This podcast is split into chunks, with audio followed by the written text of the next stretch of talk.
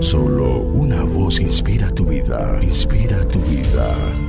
Una voz de los cielos, con el pastor Juan Carlos Mayorga. Bienvenidos. Respondiendo Simón Pedro dijo, Tú eres el Cristo, el Hijo del Dios viviente. Mateo 16, 16. Refleja en tu propia vida las cualidades de Cristo. Jesús de Nazaret manifestó la imagen de Dios, al igual que Adán originalmente.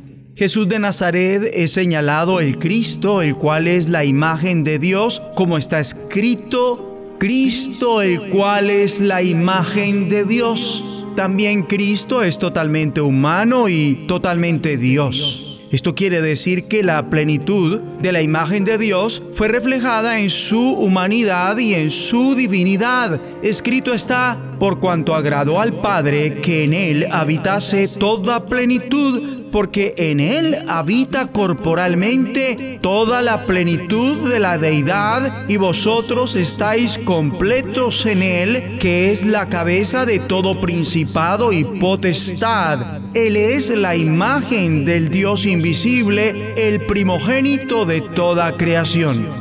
Igualmente Jesús de Nazaret disfruta de un trato de amor asombroso con Dios el Padre, manifestando el trato perfecto que Abba quiso disfrutar con Adán y Eva. El Padre ama al Hijo y todas las cosas ha entregado en su mano. Porque el Padre ama al Hijo y le muestra todas las cosas que Él hace. Por eso, dice el Señor, me ama el Padre, porque yo pongo mi vida para volverla a tomar.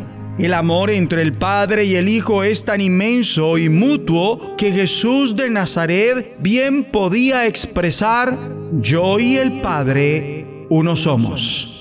Esto, mi amable oyente, debería hacernos tener presente la relación existente entre el amor del Creador y la unidad de sus planes que fue propio del trato original de la raza humana con su Creador. A lo largo de cada uno de los evangelios Jesús da a conocer que su único plan y finalidad en la vida fue llevar a cabo la perfecta voluntad de Dios. Como está escrito, yendo un poco adelante, se postró sobre su rostro, orando y diciendo, Padre mío, si es posible, pasa de mí esta copa, pero no sea como yo quiero, sino como tú. Otra vez fue y oró por segunda vez diciendo, Padre mío, si no puedes pasar de mí esta copa sin que yo la beba, hágase tu voluntad. Y cuando enseñó a orar, instruyó que digamos así, venga tu reino, hágase tu voluntad como en el cielo, así también en la tierra. También alguna vez expresó, mi comida es que haga la voluntad del que me envió y que acabe su obra. No puedo yo hacer nada por mí mismo, según oigo, así juzgo, y mi juicio es justo, porque no busco mi voluntad, sino la voluntad del que me envió, la del Padre. Porque he descendido del cielo no para hacer mi voluntad, sino la voluntad del que me envió. El Hijo de Dios existió para llevar a cabo la perfecta voluntad de Abba él es uno con Dios Padre y sus planes. Y Él además de manifestó que todo aquel que hace la voluntad de Abba que está en los cielos, hace parte de la familia de Dios. Más exactamente, en palabras del Señor, ese es mi hermano y hermana y madre.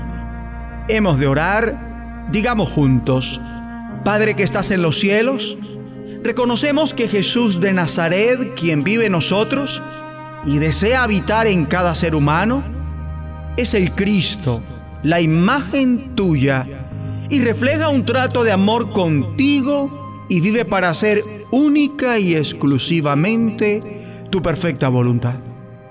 Te pido que yo pueda, por medio de Cristo, en calidad de hijo tuyo, reflejar en mi humanidad tu divinidad, una relación de amor contigo, donde tú y yo seamos uno, uno contigo y tus propósitos.